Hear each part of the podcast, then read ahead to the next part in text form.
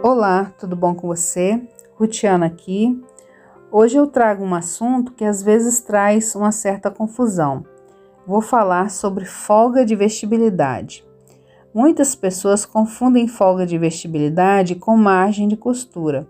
São duas coisas diferentes, mas eu acho que a confusão se dá devido à enorme quantidade de métodos e de informações de modelagem que existem, principalmente na internet. Eu vou falar somente do método que eu uso, que utiliza os moldes bases para criar o modelo.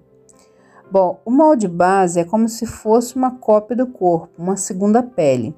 Então, nele tem as medidas exatas do corpo, mais uma folga de no máximo um centímetro para a pessoa conseguir vestir a peça. A partir do molde base, faz-se o desenvolvimento da peça, a interpretação do modelo. Então, por exemplo, uma moça que quer um vestido tubinho bem justinho. Esse modelo, para esse tipo de pessoa, é bem rente ao corpo.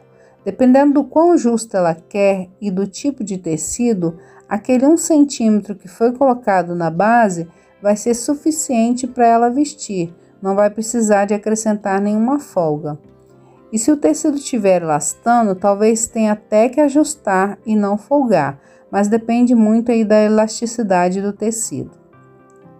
Outro exemplo, de novo um vestido tubinho, agora para uma senhora de mais idade que já tem ali uma barriga saliente e não gosta de roupa justa.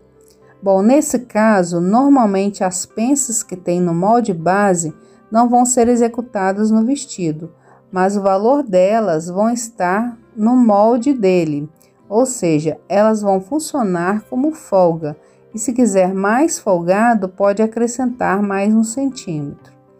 E um último exemplo, um vestido evasê, que é um modelo bem solto no corpo. Nesse caso, o modelo é assim, independente de quem vai usar. O modelo é folgado, mas pode ser pouco folgado ou muito folgado. Aí sim depende do gosto.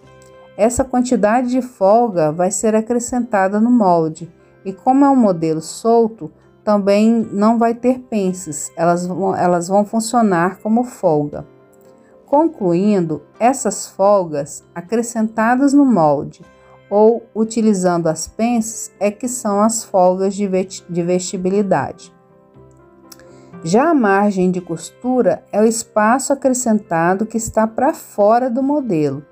Ela serve para unir as partes da peça na hora da costura e ter uma sobra para que essa costura não fique na beiradinha do tecido e, consequentemente, se desfaça. Acredito que essa confusão entre esses dois assuntos na modelagem também se dá devido a poder usar a margem em algumas situações como folga. Por exemplo, um vestido que não foi previsto uma folga na modelagem e ao ser confeccionado ficou justo demais. Se a margem de costura tiver espaço suficiente, ela pode ser usada como folga, ou seja, o modelo avança para fora, ultrapassando a margem. Aí, nesse caso, parte da margem serve como folga e a outra parte como margem. Bom, espero que tenha esclarecido e não confundido ainda mais. Fica com Deus, até a próxima. Tchau!